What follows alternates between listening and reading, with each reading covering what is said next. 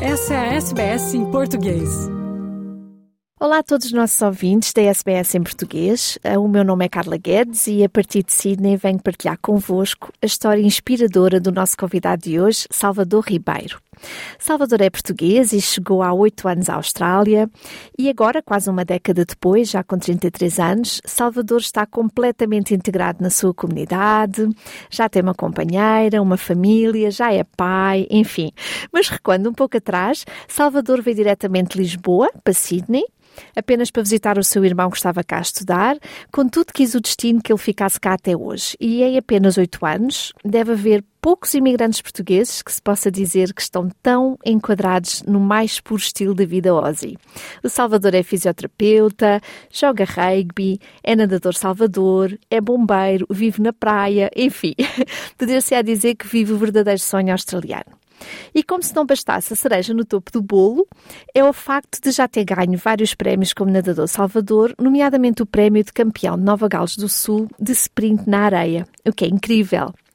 Olá, Salvador.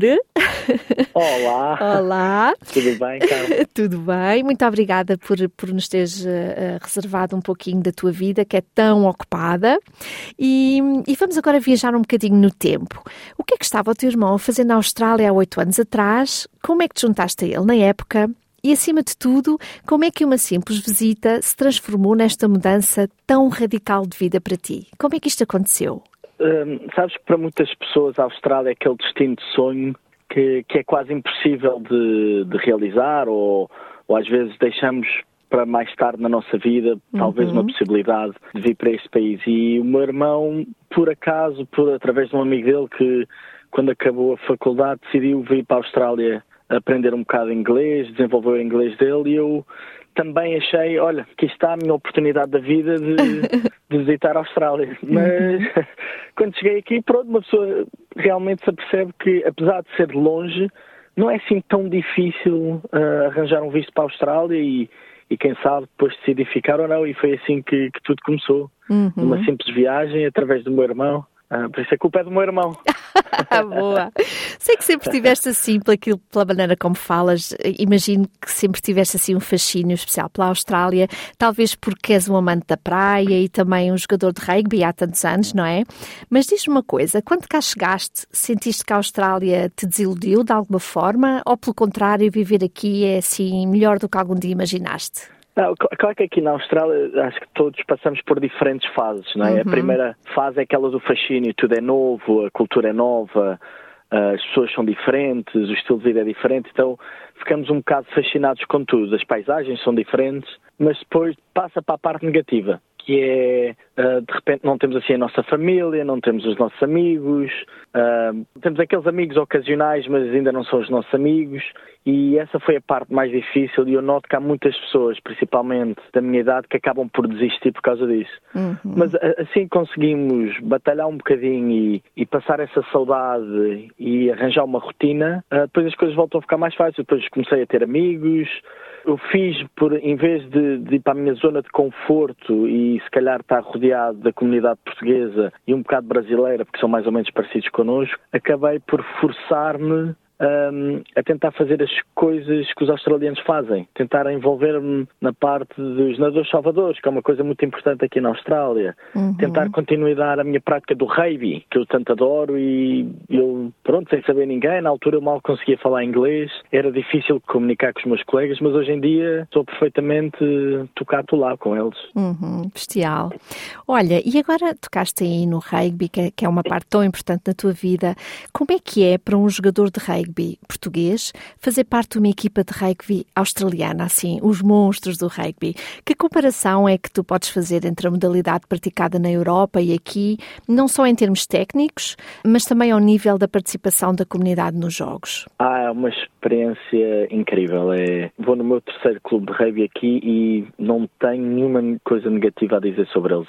Sempre me receberam muito bem, de braços abertos. Os treinos e os jogos são de uma intensidade muito elevada. Eles parecem que já nascem já a saber passar uma bola. Em termos de skills, eles são muito bons com a bola na mão. E achas que são mais duros um, também? São, porque têm uma, uma parte física uhum. genética um bocado diferente da nossa. Uhum. Principalmente com.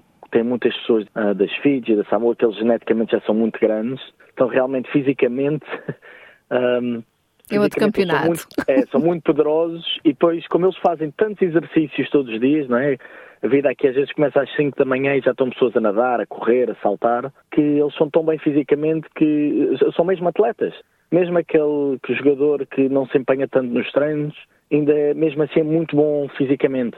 Uhum. Então achas um, agora quando vais a Portugal e jogas com os teus colegas, aquilo agora é, é facílimo, não? É, mas, mas há uma coisa que os portugueses são muito bons e dão muito valor em Portugal. Nós somos muito bons em estratégia. Hum. Em Portugal treina-se muito a parte estratégica do jogo. Não sei se isso tem a ver com a, com a nossa história de quando nós começámos há muitos anos atrás, não é? Mas uhum. Um, é uma coisa que eu, por acaso, eu, eu, noto que eles aqui na Austrália não têm. Ou então, ou então, se calhar, o facto, digo eu, que não jogo rugby, mas, mas se calhar a estratégia também vem do facto de sentirmos que, que talvez fisicamente não sejamos tão dotados e então tínhamos que ser um bocadinho mais inteligentes em campo, não? Concordas com isso? Concordo também, mas, mas eu não aplico só ao desporto do rugby, acho que aplico a, a maior parte dos desportos, não é? Uhum que eu acho que está no nosso sangue ser mais estratégico, pensar. Se calhar é exatamente por isso que o português não é um indivíduo muito grande fisicamente. Uhum. É? Então temos que, saber usar a cabeça para contornar as adversidades. Olha, e vamos agora até à praia dar assim um mergulhinho na tua vida. Sabemos que vives em Wollongong. Como é que é viver nas praias dessa zona e como é que foi que te tiraste assim à aventura de ser um nadador salvador? Algum dia sonhaste realmente ser um nadador salvador ou foi assim um feliz acidente de percurso na Austrália? Eu, eu adoro viver aqui em Wollongong. Estou muito feliz de ter mudado para aqui há um ano e meio ah, eu vinha de Manly, da zona de Sydney. É, é ligeiramente parecido, mas um bocado mais calmo. Uhum. Estar aqui embaixo. Estou a adorar a experiência, então está perto da praia ainda melhor. Um, como eu comecei a ser nadador de Salvador? Eu, eu cresci, pronto, em Lisboa, perto do mar. Um, nas férias de verão ia muito para o mar e comecei a surfar com o meu irmão e com mais uns amigos e eu acho que desde então eu sempre gostei de poder contribuir de alguma maneira para a segurança das pessoas no mar. E então eu, eu, acho que sempre tive essa, essa chama dentro de mim. Eu até, às vezes em Portugal até tinha pensado, será que eu tiro o curso, não tiro? Mas depois com aquela correria de trabalhar e estudar em Portugal acabei por nunca ter tempo. E aqui uma vez na Austrália comecei a ver o programa do Bondi Rescue, uhum. que, que eu adorava, e eu um dia sentei-me no computador e disse, deixa cá ver como é que, como é, que é o processo só para investigar. E, e percebi que, pronto, temos os nadadores salvadores profissionais e os voluntários. Uh, por ser voluntário não quer dizer que são piores, porque para ser profissional tens de ser obrigatoriamente voluntário. Uhum. Começas como voluntário Exa e depois profissionalizas-te. Uhum. Exatamente. Se quiseres depois receber dinheiro e, e, trabalhar mesmo, depois podes fazer mais uma prova para receber dinheiro, senão trabalhas como voluntário. E eu tentei perceber através de alguns clientes meus em fisioterapia como é que funcionava, eles deram umas luzes e eu, pronto, fui falar com um clube de nadadores salvadores, fui falar com um deles, eles explicaram-me uh, como é que era o processo, receberam muito bem e eu comecei a ser o processo de, de treino teórico e físico e, e, foi assim que entrei e, e gostei muito porque é, é, é, como por ser voluntariado, todas as pessoas estão lá de coração mesmo. Uhum. E como é que é o processo? É difícil a seleção? Toda a gente é aprovada? Ou é complicadíssimo acabar por ser aceito no clube? Como é que isso funciona? Uh, depende do clube. Há clubes que são mais competitivos, que eles investem muito em competições e, e até pagam a pessoas, por exemplo, a grandes atletas. Há, há muitos nadadores australianos dos Jogos Olímpicos uh, ou, ou, ou dos caiaques que vão às Olimpíadas e tudo mais e ganham medalhas que vêm através destes clubes de nadadores salvadores. Foi aí que começaram o treino. E muitos deles são pagos para competir pelos clubes. O meu clube tem, um, é, tem uma componente, vamos dizer, mais social. Qual é o teu clube? Desculpa interromper-te. Uh, agora é Norte Wollongong, uhum. mas eu uhum. estava em North Stein Manly e eles, eles trabalham mais para a comunidade. E foi assim que tudo começou. Tens dois meses e meio de, de treino teórico e físico para te preparar para, para o exame uhum. e depois tens o exame teórico que, que, tens que passar. Mas depois a parte física é relativamente, é, não, não digo simples, mas é relativamente fácil se já tens alguma noção uh, do mar e sabes nadar. Há uma parte mais física que tens, tens de correr na areia, depois de nadar e depois voltar a correr e tens um tempo limite para fazer. Pois, olha, ah. voltando aí a essa questão do correr na areia, tu és um grande craque nisso. Algum dia te passou pela cabeça seres campeão de uma competição estadual de nadadores salvadores australianos? Conta lá como é que aconteceu, o que é que sentiste a ser o único português na competição a ganhar nessa coisa do sprint da areia? Como é que foi isso? É uma história muito engraçada porque eu nunca pensei, eu, eu nem achava que fosse assim muito rápido e nunca pensei nem imaginei que, que algum dia podia um, ganhar alguma medalha nisto. Porque a maior parte deles faz isto desde os 8 anos e e eu queria andar com, com as, por causa do surf, eu queria fazer uh, as corridas de prancha de nadador Salvador, que são umas, as pranchas são, não são tanto para salvar, são mais de competição mesmo, é que são ligeiramente diferentes, uhum. são mais hidrodinâmicas. E eu queria era isso, que era a coisa mais parecida com o surf, que uma pessoa tem que passar as ondas e apanhar ondas. E, mas, mas realmente os meus resultados não eram bons, eram terríveis. eu não era o último, mas era quase sempre o último. Uh, e eu ficava, eu ficava ali a pensar assim, pá, mas eu acho que até nem sou mal fisicamente, mas realmente Exato. É, mas realmente eles fazem isto desde os 8 anos e, e mesmo às vezes a competir com pessoas de 50, 60 anos, eles eram melhores que eu. Uh, os chamados lobos do mar, eles eram os lobos do mar. Uau! E, pronto, eu uma vez achei engraçado ver a parte dos sprints, eu pus o meu nome, assim, ah, põe ali o meu nome e deixa cá ver como é que. Ah, deixa cá ver se eu por acaso sou menos mau nisto. Uhum. E de repente ganhei. E eu fiquei, olha, se calhar até sou bom. És de certeza, campeão é. de Nova Gales do Sul, New South é. Wales, não é brincadeira. Qualifiquei para os nacionais através disso. Ah, é? E como é que correu? Como é que correu? Correu bem, bem e mal. Vamos, é um sabor, a, uh, como é que se diz? Ai, queridoso, não é? eu, eu terminei em quarto lugar, é bom, mas fiquei com um sabor amargo porque nos últimos 10 minutos eu tive uma ruptura muscular e eu acho que eu podia ter conseguido uma medalha se não fosse essa, essa lesão. a ruptura muscular. Oh. Foi. É, e o ano passado terminei em sexto, mas ainda estou atrás de uma medalha nacional, pelo menos. Boa, boa, faz-te isso. Pois reformas, reformas do sprint na areia. Exatamente. Olha, tu já, já te cruzaste assim com algum tubarãozinho ou assim algum peixinho um bocadinho maior ou não? Não, já, já apanhei vários sustos, já apanhei assim muitos sustos. Uh, não, não sei se eram tubarões não, mas também não me interessa saber. não, fi, não ficaste para ver, não é? Não, saí assim, sem ninguém se perceber, fui saindo assim da água, sem, sem dar assim muita, muito alarido. Já tive raias a passar, raias grandes, grandes, estamos a falar de coisas grandes, uhum. aí dois metros mínimo, a passar debaixo de mim já. Tive aqui uma situação giríssima em um longong estávamos aí uns, umas 10, 15 pessoas a surfar e de repente, mesmo assim à nossa frente, no meio de nós, por isso a 2, 3 metros de nós, Uh, saltou assim um, um, golfinho à nossa frente que assustámos todos, né? ninguém estava à espera, oh. nós não os vimos a chegar e os golfinhos ficaram ali a surfar connosco por uns 5, 10 minutos e, e apanhei umas ondas e tinha os golfinhos a pular ao meu lado. É tão bonito, esse é, esse é, esse é um, um lado da Austrália é espetacular. É assustador porque realmente o golfinho é uma coisa muito grande. Ah, pois, pois é, pois é. E é sólida, é, é aí que eu, que eu me apercebi assim, isto aqui não são assim tão. É, quando temos uma ideia de um golfinho, é uma tão coisa querido, tão querido. Olha, assim, pá, isto é uma coisa grande até. pois, pode provocar assim eu, eu algum. Com, era, eu estava com medo de cair da prancha. Assim, o que é que acontece se eu cair da prancha e cair em cima de um deles? Mas depois entra aquela, aquele entusiasmo de realmente é. estar a partilhar a natureza com animais eh, selvagens, não é? E, é maravilhoso. Essa coisa na Austrália é linda. É espetacular. É. Olha, e agora voltando para a Terra, e seres bombeiro voluntário, como é que surgiu esta atividade? Não sei, eu, eu, gosto muito de dar às comunidades, tenho, gosto muito de voluntariar e ajudar as pessoas, talvez por causa disso é que eu sou fisioterapeuta também, porque uhum. ajudo as pessoas, a parte nadador Salvador, e eu acho que. És um cuidador.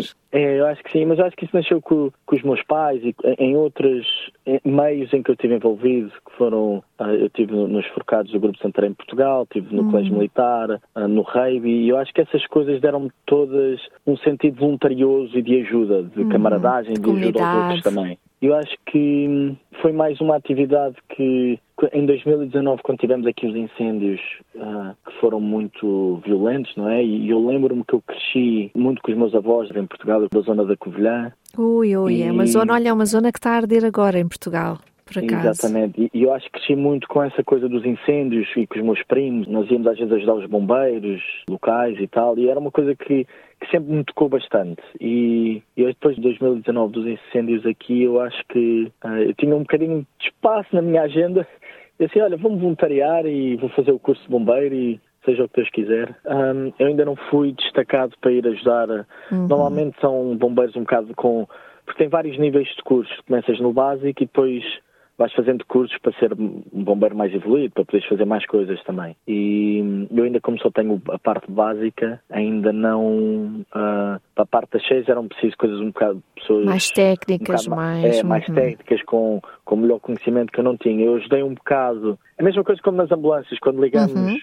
o 112 ou o Triple Zero aqui, tens aquela central uh, que depois destaca uh, o que for necessário, não é? A polícia, uhum. os bombeiros, a ambulância, uhum. o que for. Pronto, eu estava na parte dos bombeiros sobre isso. Onde eu tive quase para ser enviado e tive uh, de prevenção foi com os nadadores salvadores, que também somos destacados para as cheias, uhum. para levar os barcos. E eu já tenho os cursos todos de barco, tenho de, de ajudante de barco. Uhum. Já pode ser muito de, mais útil. É, Uhum. E, e, também não correres tu próprio risco nenhum, não é? Porque nestas coisas, se não fores, é. se não fores experiente o suficiente, às tantas tornas-te uma vítima ao invés de um, de um ajudante, não é? Por isso é normal. É a regra número um. É, é a regra número um. É, exatamente. Estar sempre em, pronto, estar sempre em segurança. E regressando assim à tua experiência como imigrante português, como é que tem sido o teu percurso em relação aos vistos de trabalho e permanência? Já és cidadão australiano? Conta-nos como é que, como é que progrediste na burocracia democracia, já que o teu exemplo pode ajudar muitas outras pessoas que possam estar a ouvir-nos? Eu já tive quase todos os tipos de visto que, que existe aqui na Austrália, já tive... Chegaste um, com qual, por exemplo? Vamos começar por aí. estudante, uhum. um, me ajudou bastante porque eu tinha que aprender o inglês e o meu inglês era muito fraquinho quando eu cheguei aqui, uhum. por isso acabou por... Uh, acabei por praticamente o inglês que eu aprendi, ou as bases foram aqui através dessa escola. Uh, depois eu também ainda não tinha a certeza, estava a gostar, mas não tinha a certeza, então fiquei com, com o Working Holiday. Depois decidi fazer um, um curso, um diploma de Sports Coaching, que eu achava que talvez mais cedo ou mais tarde eu quisesse ser treinador de rugby, então isto podia ser uh, útil uhum. aqui ou em Portugal. Durante esse período e... tiveste com, outra vez com o visto estudante com, ou continuaste? Outra vez com o visto estudante, okay. exatamente. Okay. Foste aplicando sempre, sempre aqui ou foste a Portugal, aplicaste um, lá e voltaste? foram quase todos através daqui. Acho que o Working Holiday foi o único que eu apliquei de Portugal, porque uhum. acho que é condição, acho que é preciso estar fora do país. Uhum. Então, quando eu fui visitar a família, aproveitei e demorasse o tempo que demorasse, não fazia mal, porque eu ia, estava com a família, então uhum. era bom para, para estar com, com o meu pai, com a minha mãe, com o meu irmão, uhum. Com os meus tios, com a família toda, então, um, e com os meus amigos. Soube-te bem então, esse, esse, esse bocadinho em Portugal. E depois ah, cá então agora, passaste, passaste para é, qual? Do Working Holiday? Agora estou com, com o Partner Visa através da, minha parceira, da minha uhum, filha, uhum. e estou quase a ter a, a residência individual. A cidadania ainda estou um bocado que eu gosto de ter um passaporte português. Mas, pode, mas sabes que podes ter dupla cidadania, podes continuar com o teu passaporte português também. Já acho que sou demasiado orgulhoso de ser português. Eu acho, não, sou português até à morte, isto é que é o meu passaporte. Então, ainda bem que me dizes isso. Conta-me lá como é que se sente um português na Austrália, assim, do teu ponto de vista. Eu não acho que somos melhores ou piores, não é? Cada, cada cultura é diferente e é a uhum. maneira deles. Mas acho que somos um, muito educados e temos muito, muitos valores. Uhum. Eu acho que isso vem através de, do culto familiar que nós temos, que aqui na Austrália não, não tem assim muito culto familiar. Aqui na Austrália é o contrário, é quando, quando os filhos têm 15, 16, 17 anos é tentar los fora de casa e viverem a vida deles. É uma coisa meio estranha para mim. E são os pais quase que forçam a é. cortar o laço, que, é um, que eu acho que em Portugal somos muito... Nós ficamos em casa somos... até aos 30 e tal anos. É, até, até casar quase, não é? E a mãe ainda passa a ferro, a roupa... Ainda...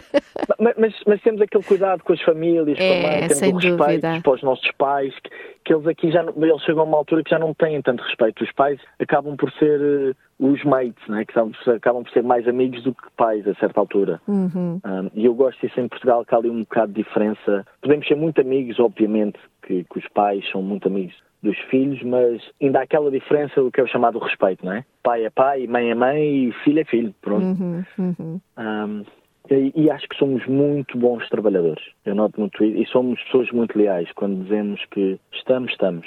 Outras nacionalidades, ou mesmo aqui os australianos, às vezes é, ah, sim, eu apareço amanhã e ninguém sabe se realmente aparece, não. Mas acho que o português, além de trabalhar muito duro, trabalha bem. É, concordo. É o que eu tenho notado bem. Concordo contigo, também tenho muito orgulho nisso.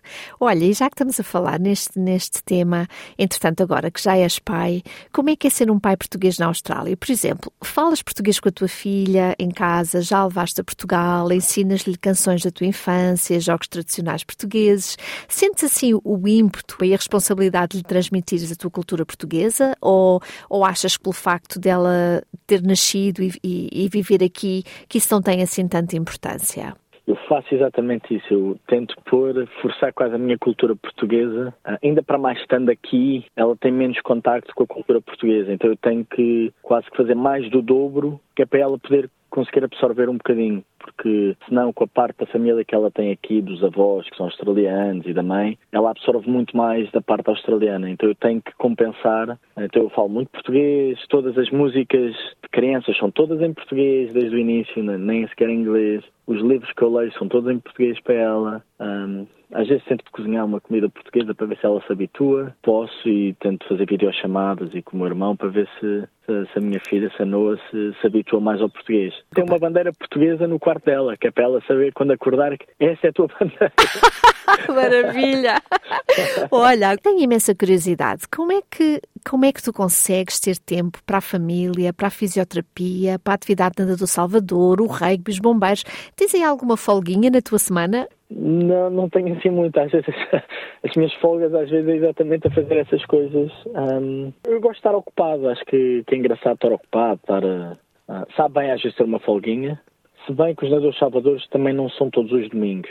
Uh, eu antes fazia uh, uma vez a cada três semanas. Não é obrigatório, porque nada é obrigatório por ser voluntariado, mas a minha patrulha, o meu grupo, trabalha uma vez a cada três semanas. Eu depois posso, se quiser, se alguém de outros grupos ou de outras patrulhas faltar ou não puder, eu posso pôr-me minha mão no ar e dizer, ah, não faz mal, eu, eu faço a tua parte também, não tem problema. Mas, não, às vezes e, e requer muito, muito, muita conversa principalmente com, com a minha companheira, negociarmos bastante, às vezes o pouco às vezes que tenho para descansar, às vezes claro que ela também quer aproveitar e fazer outras coisas, às vezes eu digo, não te preocupes, eu fico então com a criança, vai lá tu aproveitar o, o, o que quiseres fazer. Uh, às vezes, se estivermos os dois ocupados, o que acontece, e, e, e a malta do rei ri-se muito, eu, eu levo a minha filha para o rei, fica ali sentada a ver, pronto.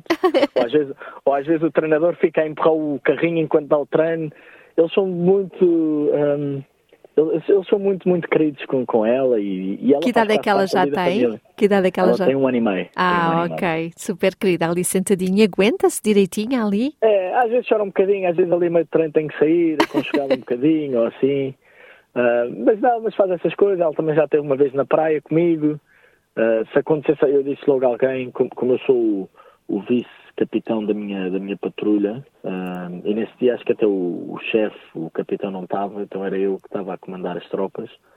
E eu até disse, olha, se acontecer alguma coisa e eu tiver que ir ou fazer alguma coisa, nomeei uma das pessoas a dizer, olha, ficas aí com a minha filha só para... Para avisar a mãe, se for o caso. É, fica aí, a mãe há de aparecer daqui a pouco. a Noa já tem uma estaleca. anda por aí. Entretanto, eu não sei se tu sabes, mas Sydney foi considerada uma das três cidades do mundo onde as pessoas sentem assim mais solidão e maior dificuldade em criar amizades. Podemos dizer que estares tão envolvido em tantas atividades na tua comunidade local é assim o teu segredo para gerir essa coisa da solidão do imigrante, em que estamos todos muito longe dos amigos de infância e da família em Portugal Achas que te, que te refugias em tanta atividade também, de certa forma, para sentires que tens uma comunidade, que tens amigos perto de ti? Realmente, Sydney não é fácil para fazer amizade, ou, ou as amizades são muito superficiais. A comunidade local também não é assim muito, como tem, como tem muita imigração da comunidade local, já que às vezes parece que não aceita bem, então, apesar de nos tratar respeitosamente, mas não nos inclui, uhum. uh, porque não nascemos ali ou porque não vivemos as, as mesmas histórias que eles ou uhum. não fomos para a mesma escola ou uma coisa assim. Eu acho que às vezes eu acho que eles nos veem como competição porque sabem que às vezes trazemos melhor do que aquilo que eles são uhum. em termos técnicos, por exemplo. Então eles veem às vezes como uma ameaça Acho é assim que eu tenho visto. Olha, és feliz na Austrália o suficiente para te imaginares envelhecer em Wollongong? Ou prevês que mais tarde ou mais cedo a saudade de Portugal falará mais alto e acabas ainda por ir curtir a tua reforma na Santa Terrinha? Ah, eu sou muito feliz na Austrália, mas, mas há coisas que me fazem falta. A família faz muita falta, os amigos fazem muita falta. Então uh, eu ainda não decidi, mas certamente eu quero dividir o meu tempo entre aqui e Portugal, obviamente. Talvez dois ou três, dois ou três aqui, dois ou três anos ali, acho que era capaz de. Se calhar para a reforma fazia seis meses, seis meses, aí já dá. Aí, aí... A criançada já anda toda cada um para o seu lado. E... É verdade, aí já, já são mais independentes, já é mais fácil. Exatamente. É isso. Aí se calhar a reforma há de ser meia-meia. Olha, Salvador, a equipa da SBS em português agradece-te imenso esta nossa conversa tão boa. Obrigada por seres aquele exemplo vivo e feliz de como vale a pena o um esforço financeiro. O prazer é todo meu, muito obrigado.